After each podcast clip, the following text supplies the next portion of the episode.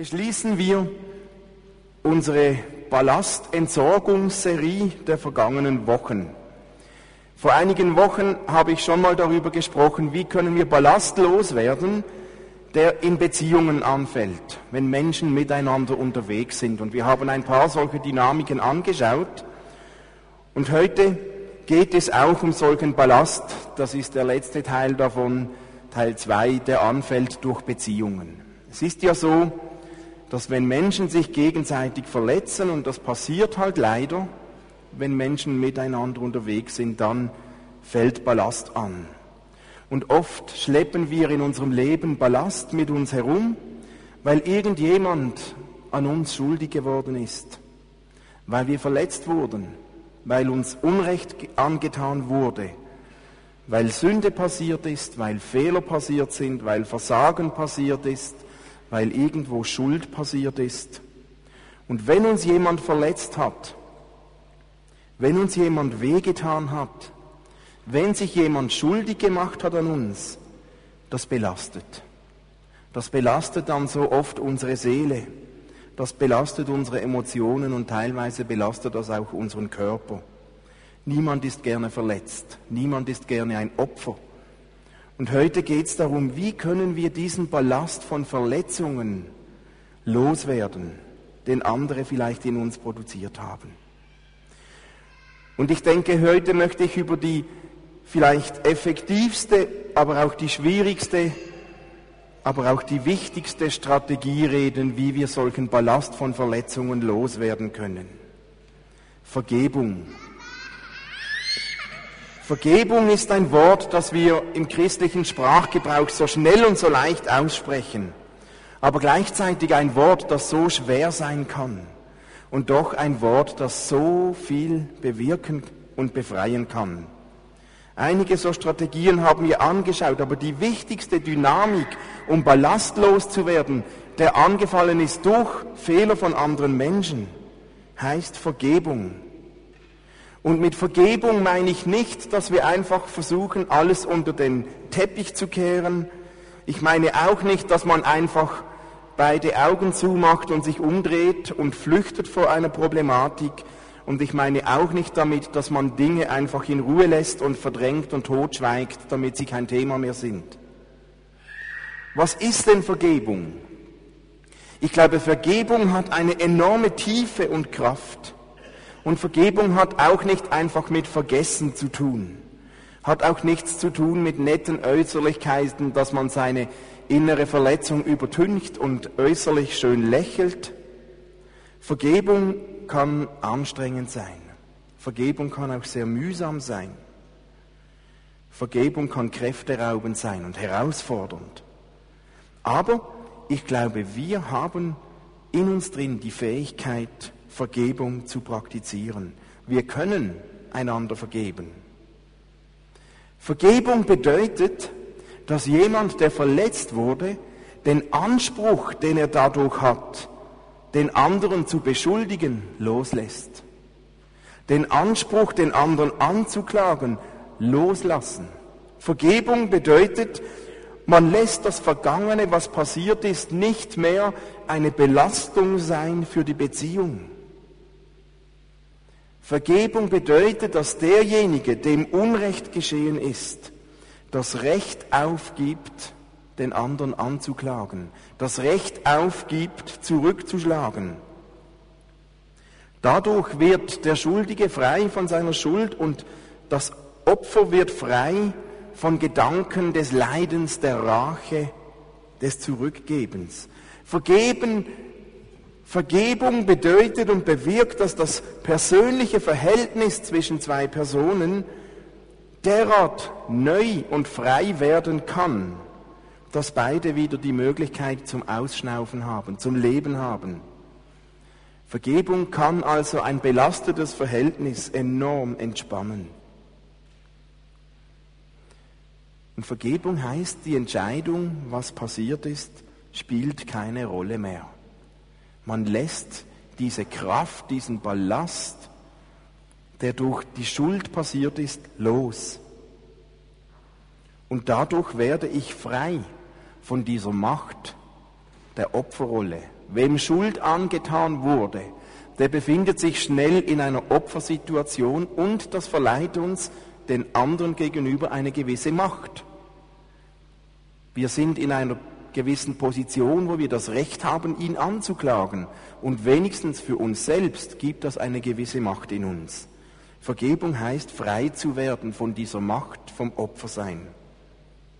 Das eigentliche Ziel aber der Vergebung geht einen Schritt weiter. Das Ziel von Vergebung heißt Versöhnung. Und wenn Vergebung heißt, dass man die Schuld und die Anklage loslässt, dann heißt Versöhnung auf der anderen Seite, dass ein Verhältnis, eine Beziehung zwischen Menschen wiederhergestellt wird. Vergeben kann ich selbst, kann ich immer mit Gottes Hilfe.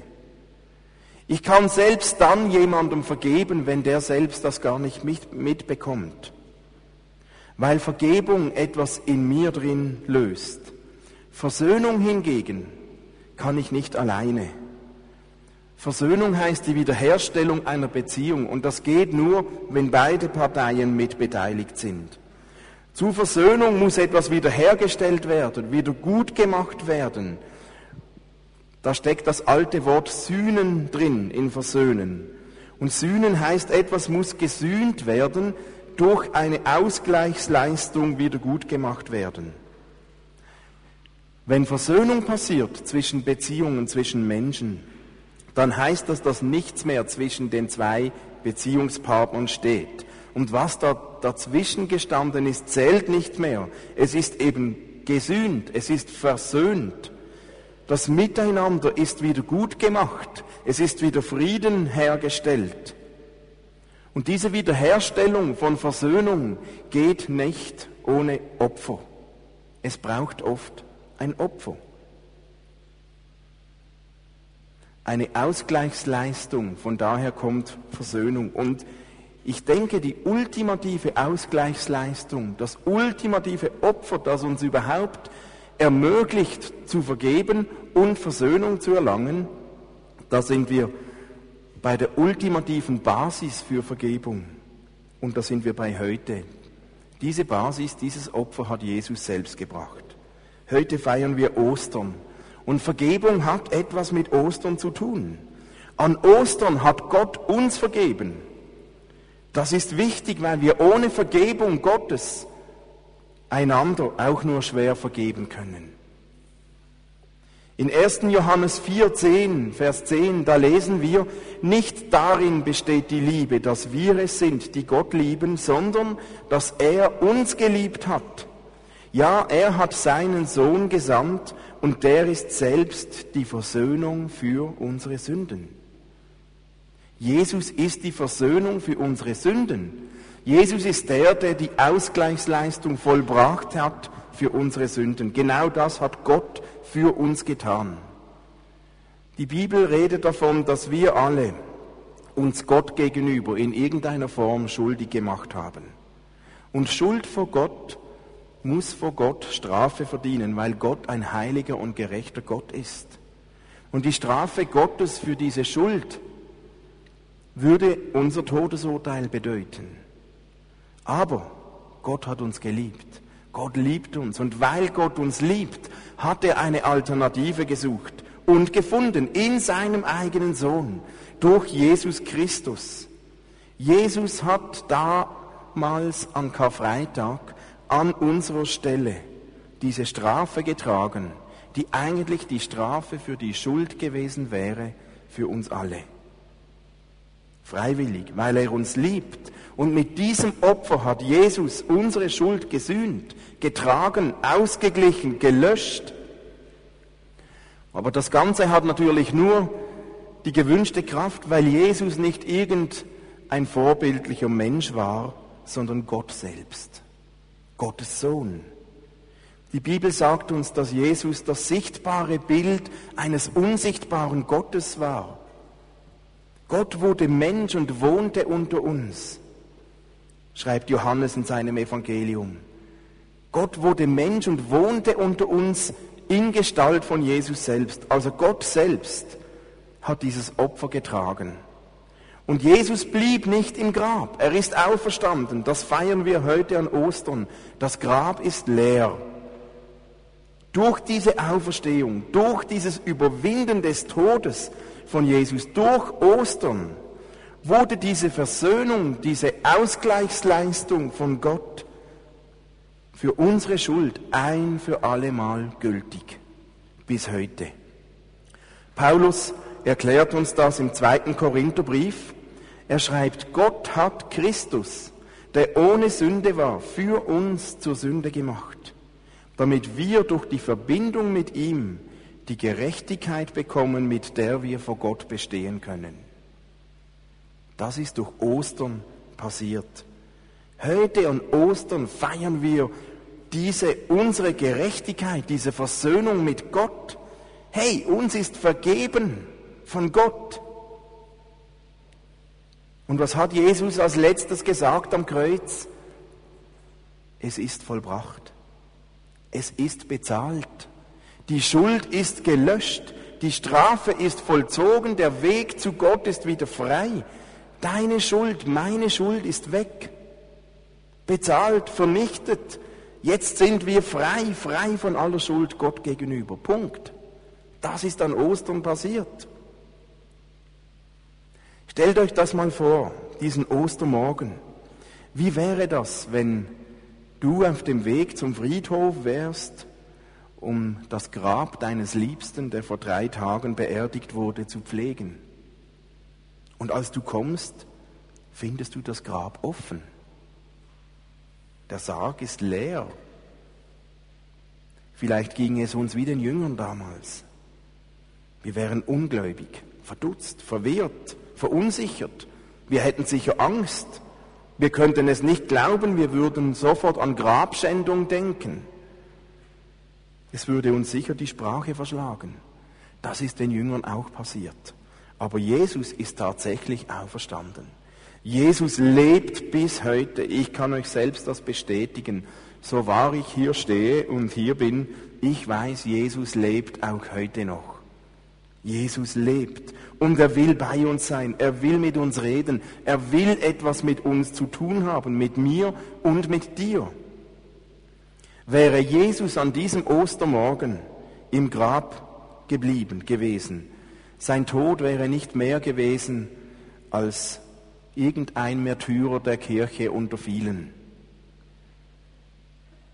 Aber das Grab war leer. Und Jesus ist auferstanden. Jesus lebt. Er ist ja später seinen Jüngern erschienen und ganz vielen Menschen nach seiner Auferstehung erschienen. Jesus hat diesen Tod überwunden und durch seine Auferstehung hat er diese Ausgleichsleistung, die zwischen Gott und uns Menschen stand, aufgehoben. Und das hat Gültigkeit für alle Ewigkeit. Und das ist die Basis für Vergebung. So unglaublich die Auferstehung menschlich gesehen ist, noch viel unglaublicher ist, was Gott durch diese Auferstehung veranlasst hat. Durch Ostern ist uns unsere Schuld vergeben. Und das müssen wir uns mal auf der Zunge zergehen lassen. Gott hat uns, Gott hat dich, Gott hat mich, Gott hat uns Menschen mit sich selbst versöhnt. Gott hat Frieden geschaffen zwischen Menschen und ihm. Gott hat die Möglichkeit wiederhergestellt zur Beziehung mit ihm. Gott hat den Weg zu ihm wieder ermöglicht. Gott will vergeben. Immer. Egal wie viel wir falsch gemacht haben. Egal wie oft wir Fehler gemacht haben. Egal wie schwer Versagen ist. Gott bietet Vergebung an. Deswegen ist Jesus gestorben und auferstanden. Ich führe das etwas länger aus, weil das hat Auswirkungen auf unser Leben. Das müssen wir verstehen. Wenn wir verstehen und wissen, dass Gott uns vergeben hat, dass mir vergeben ist, dann nimmt mich das in die Pflicht. Und dieses Wissen, diese Tatsache, dass mir vergeben ist, gibt mir das Recht und die Pflicht, auch anderen Menschen vergeben zu können. Gott fordert uns auf, wem vergeben wird, der soll auch vergeben. Wir beten das ja oft im Vater unser und vergib uns unsere Schuld, wie auch wir vergeben unseren Schuldigen. Jesus sagt uns selbst im Matthäusevangelium, in Matthäus 6, wenn ihr anderen Menschen all das vergebt, wo sie an euch schuldig geworden sind, dann wird auch euer Vater euch vergeben. Wenn ihr andere aber nicht aus ihrer Schuld entlasst, dann wird auch euer Vater eure Schulden nicht erlassen. Jesus ist ganz klar. Und Paulus doppelt nach im Brief an die Kolosser. Er sagt, seid nachsichtig mit den Fehlern der anderen und vergebt denen, die euch gekränkt haben. Vergesst nicht, dass der Herr euch vergeben hat und dass ihr deshalb auch anderen vergeben müsst. Das ist Paulus, das steht in der Bibel. Wenn uns vergeben wurde, wenn wir wissen, uns ist vergeben, dann dürfen wir einander nicht vergeben. Wir müssen einander vergeben, wenn Schuld angefallen ist. Versöhnung ist das Ziel. Die Wiederherstellung einer Beziehung ist der Wunsch, die Hoffnung. Und es kann mal sein, dass es nicht bis zur Versöhnung kommt. Das ist eine Option. Vergebung hingegen ist ein Muss, eine Pflicht, ein Befehl, keine Option, eine Aufforderung. Auch wenn es mal keine Versöhnung zwischen zwei Menschen gibt, die die Beziehung nicht ganz wiederhergestellt werden kann, vergeben kann man dennoch. Vergeben müssen wir sogar. Jesus erzählt uns diese Geschichte in Matthäus 18, Vers 23. Ich möchte euch die vorlesen. Hört dieses Gleichnis. Mit dem Himmelreich ist es wie mit einem König, der mit den Dienern, die seine Güter verwalteten, abrechnen wollte. Gleich zu Beginn brachte man einen vor ihn, der ihm 10.000 Talente schuldete. Und 10.000 Talente, wenn man das aufrechnet, das wäre heute irgendein Millionenbetrag. Und weil er nicht zahlen konnte, befahl der Herr, ihn mit Frau und Kindern und seinem ganzen Besitz zu verkaufen und mit dem Erlös die Schuld zu begleichen. Der Mann aber warf sich vor ihm nieder und bat auf den Knien, hab Geduld mit mir, ich will dir alles zurückzahlen. Da hatte der Herr Mitleid mit seinem Diener, er ließ ihn frei und auch die ganze Schuld erließ er ihm. Doch kaum war dieser Mann zur Tür hinaus, traf er einen anderen Diener, der ihm 100 Denare schuldete, ein verhältnismäßig kleiner Betrag. Er packte ihn an der Kehle, würgte ihn und sagte, bezahle, was du mir schuldig bist.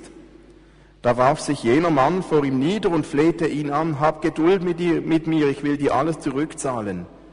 Er aber wollte nicht darauf eingehen, sondern ließ ihn auf der Stelle ins Gefängnis werfen, wo er so lange bleiben sollte, bis er ihm die Schuld zurückgezahlt hätte. Als das die anderen Diener sahen, waren sie entsetzt. Sie gingen zu ihrem Herrn und berichteten ihm alles. Da ließ sein Herr ihn kommen und sagte zu ihm, du böser Mensch, deine ganze Schuld habe ich dir erlassen, weil du mich angefleht hast. Hättest du da mit jenem anderen Diener nicht auch Erbarmen haben müssen, so wie ich mit dir Erbarmen hatte? Und voller Zorn übergab er ihn den Folterknechten, bis er ihm alles zurückgezahlt hätte, was er ihm schuldig war. So wird auch mein Vater im Himmel, sagt Jesus, jeden von euch behandeln, der seinem Bruder nicht von Herzen vergibt. Anscheinend hat dieser Knecht nicht realisiert, was ihm gerade passiert ist bei seinem König. Vielleicht hat er es als selbstverständlich erachtet, dass ihm vergeben wurde, dass ihm die Schuld erlassen wurde. Vielleicht fühlte er sich sowieso im Recht und dachte, ja, ich wusste, dass es so kommen musste, es konnte gar nicht anders sein. Vielleicht hat er schon vergessen, was ihm eigentlich erlassen wurde. Aber auf jeden Fall hatte dieser Mann ein Problem. Die Gnade, die er selbst bekommen hat, führte nicht dazu, dass er selbst auch gnädig handelte. Ist das nicht ungerecht? Und wisst ihr was? Ich beobachte, dass wir selbst uns ganz oft genauso verhalten.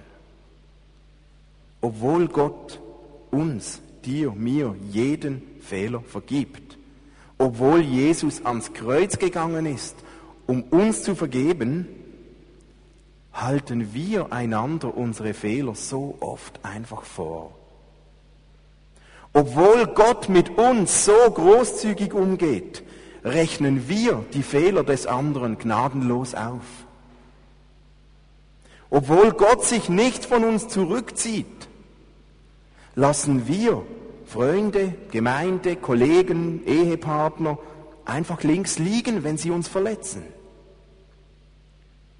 Wie oft geschieht es bei uns, dass wir nicht mit Konflikten umgehen können, weil wir Vergebung nicht praktiziert haben. Und ich erlebe das auch bei uns in der Gemeinde. Da passiert es, dass Fehler vorkommen. Da passiert es, dass mal jemand verletzt wird. Da passiert es, dass jemand mal ungerecht behandelt wird. Aber statt zu vergeben, führt das sehr oft dazu, dass der Verletzte irgendwann voller Enttäuschung die Gemeinde verlässt. Das Problem dabei ist nicht, dass ein Fehler passiert ist. Das Problem ist auch nicht, wenn jemand mal die Gemeinde verlässt. Aber das Problem liegt dann da, wenn keine Vergebung praktiziert wurde und erst recht keine Versöhnung stattgefunden hat. Wenn dem nämlich so wäre, wenn Vergebung praktiziert wäre, dann ist es oft auch gar nicht mehr nötig, die Gemeinde zu verlassen oder den Ehepartner oder den Freund oder die Arbeitsstelle oder nehmt irgendjemanden. Verhalten wir uns nicht schlussendlich so ähnlich wie dieser Knecht? Jesus bestätigt ja Paulus ganz klar, so wie Gott uns vergibt, sind wir in der Pflicht, auch einander und anderen zu vergeben, die sich an uns schuldig gemacht haben. Die Frage ist, ja, hat das jetzt Grenzen? Wie oft muss ich vergeben? Muss ich das immer? Was ist, wenn die Schuld besonders schwer wiegt? Wie oft sollen wir vergeben? Gibt es denn eine Grenze der Vergebung? Petrus hat das Jesus ja auch gefragt. Wie oft muss ich denn vergeben? Und er hat einen Vorschlag gebracht, siebenmal, siebenmal, siebenmal. Und Jesus sagte nein, siebzigmal, siebenmal. Und Jesus meinte damit nicht, dass wir jedes einzelne Mal aufnotieren und nach dem 490. Mal dann endlich frei sind und nicht mehr vergeben müssen. Jesus wollte damit andeuten, hey, beginn gar nicht erst zu rechnen. Beginn gar nicht erst zu rechnen. Zähle nicht, vergebt einander einfach. Immer, immer.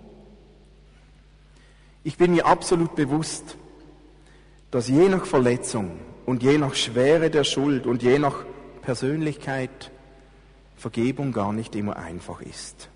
Vergebung kann uns überfordern. Vergebung kann unsere Kraft und unsere Grenzen übersteigen. Das bekommen wir nicht einfach so hin, so locker vom Hocker.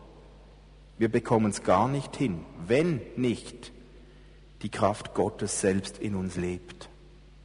Aber Gott hat uns seine Kraft gegeben. An Weihnachten erinnern wir uns, dass Jesus gekommen ist. An Ostern erinnern wir uns, uns ist vergeben. Und an Pfingsten erinnern wir uns, Gott hat uns seine Kraft gegeben. Gott hat uns seinen Geist gegeben.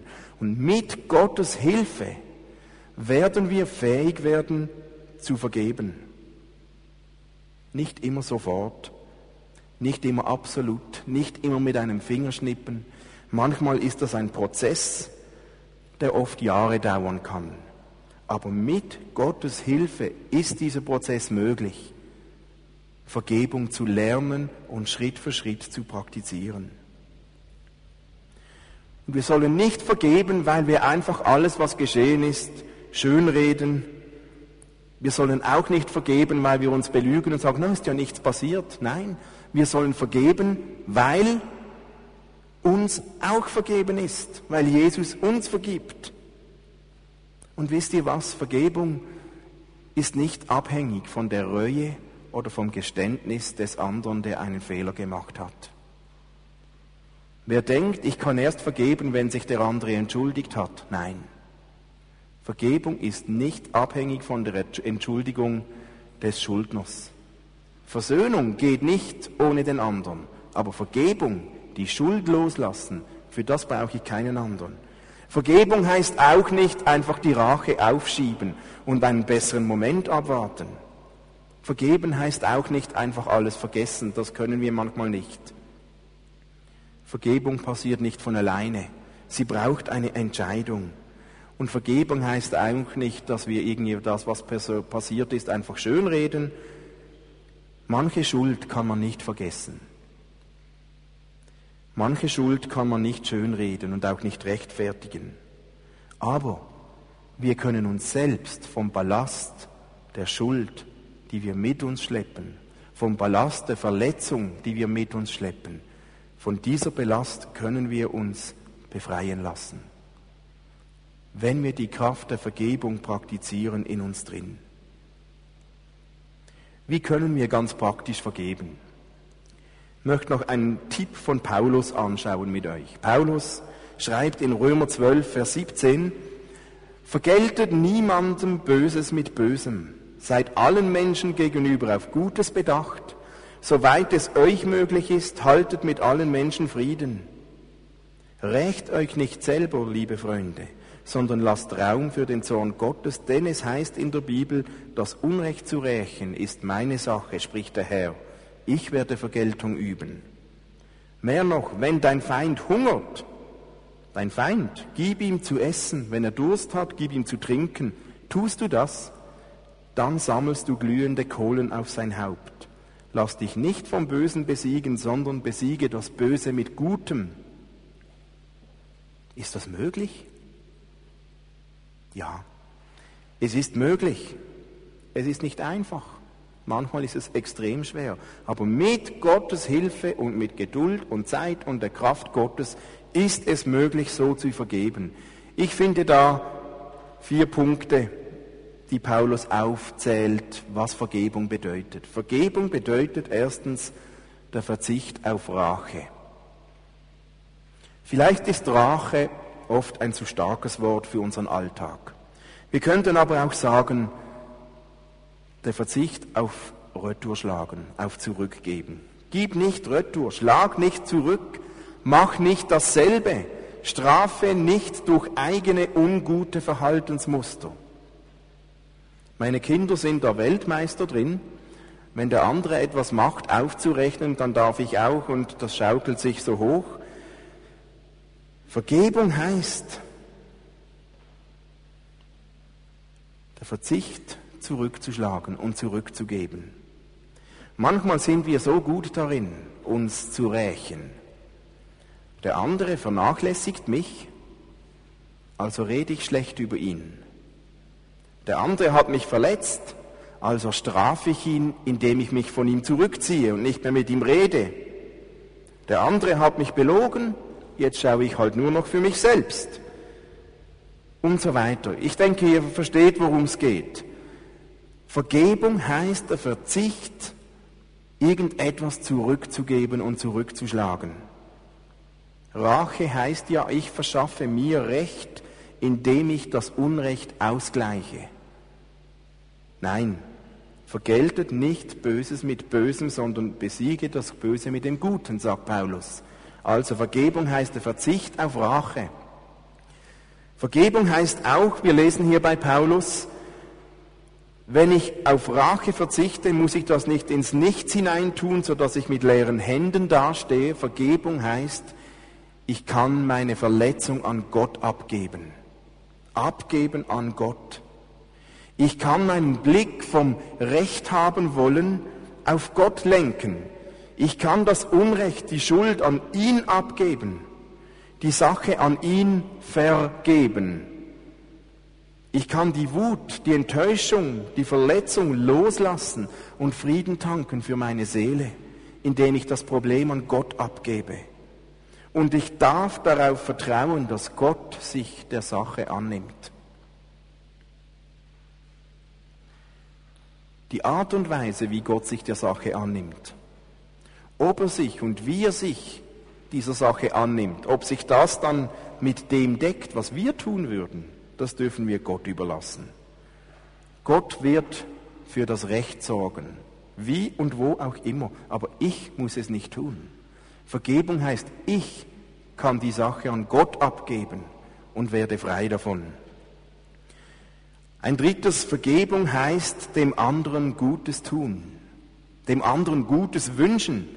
Es ist nicht nur ein Verzicht auf Rache und den anderen Gott zu überlassen, es ist sogar aktiv zu werden, dem anderen Gutes zu tun, auch dann, wenn er uns feindlich gesinnt ist, den anderen zu segnen im Gebet, auch wenn er uns verletzt hat, wieder positiv auf ihn zuzugehen, ihn so zu behandeln, als wäre er nicht unser Gegner. Und ich denke, vielleicht ist das einer der schwierigsten Punkte. Aber mit Gottes Kraft wird uns das gelingen, wenn wir das wollen. Und dann bringt Paulus hier diese Formulierung, feurige Kohlen auf sein Haupt häufen. Das bedeutet nicht, dass wir eine andere Form finden, ihn doch noch zu foltern. Dann würde ja Vergebung einfach fallen. Mir gefällt folgende Deutung gut, die ich gelesen habe. Im Zusammenleben einer Dorfgemeinschaft gab es die Aufgabe jeweils eines Dorfbewohners, über Nacht das Feuer zu hüten. In den Hütten in den Einzelnen wurde das Feuer gelöscht, damit man friedlich schlafen konnte, ohne dass man einen Siedlungsbrand riskierte. Deshalb hatte eine Person den Dienst des Feuerwächters, der für alle anderen auf die Glut aufpasste und dafür sorgte, dass das Feuer nicht erlosch. Dieser Wächter ging dann am nächsten Morgen mit seiner Pfanne von Haus zu Haus und verteilte auf jedes Haupt eine glühende Kohle. Das heißt, er gab jedem Haushalt etwas Glut, womit das eigene Feuer wieder neu entfacht werden konnte. Diese Deutung drückt genau das aus, was Paulus meint. Es wird deutlich, dass es nicht um eine Anti-Haltung dem anderen gegenüber geht, sondern um eine Pro-Haltung um ein für den anderen sein. Ich helfe ihm sogar, ich tue ihm eben etwas Gutes. Ich lasse mich nicht zum Feind machen, sondern ich reagiere mit Gutes tun, mit Wohlwollen, mit Nächstenliebe. Das ist schwierig. Aber ist das nicht genau die Haltung, die Barmherzigkeit, die Großzügigkeit, die Liebe, mit der Gott uns begegnet? Jeden Tag neu.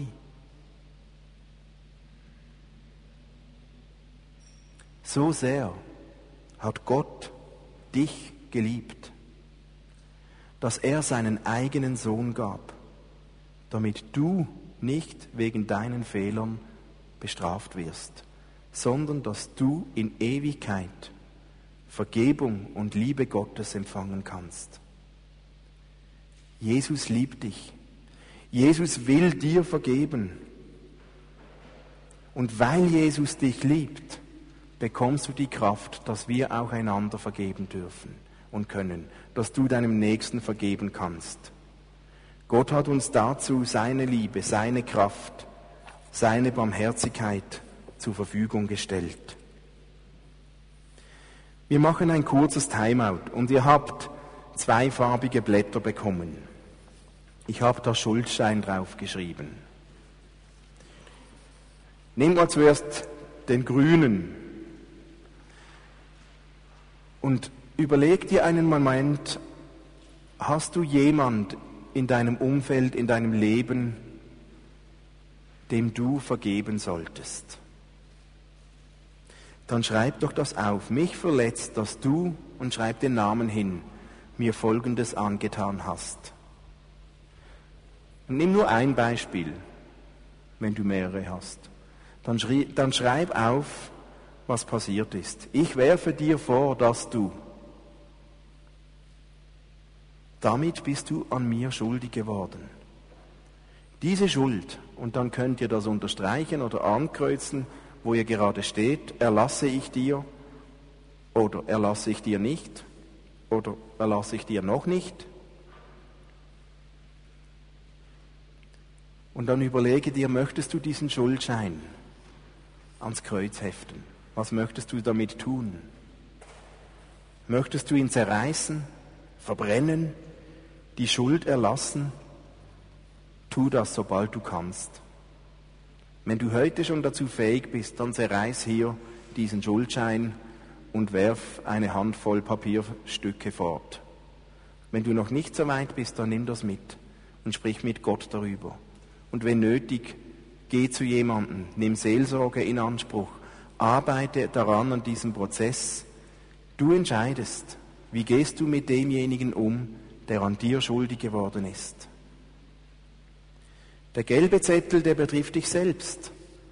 Wenn Gott dir etwas aufzeigt, was du dir zu Schulden lassen gekommen, zu Schulden kommen lassen hast. Genau.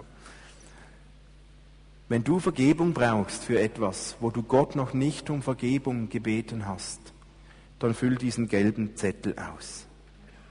Da steht drauf, diese Schuld bringe ich dir und lasse sie von dir los, vor dir los. Bitte vergib mir, sei mir gnädig. Entlaste mich von meiner Schuld. Und diesen Zettel, den kannst du ganz sicher heute zerreißen, zerschneiden und zerbrennen, verbrennen. Gott vergibt dir diese Schuld. Wir nehmen einen Moment vom Timeout, nehmt euch einen Moment Zeit. Wenn du niemanden findest, nichts weißt, dann sei gesegnet und lass es leer. Und wenn du etwas hast, wenn du jemanden kennst, dann nützt die Zeit und füll diesen Zettel aus.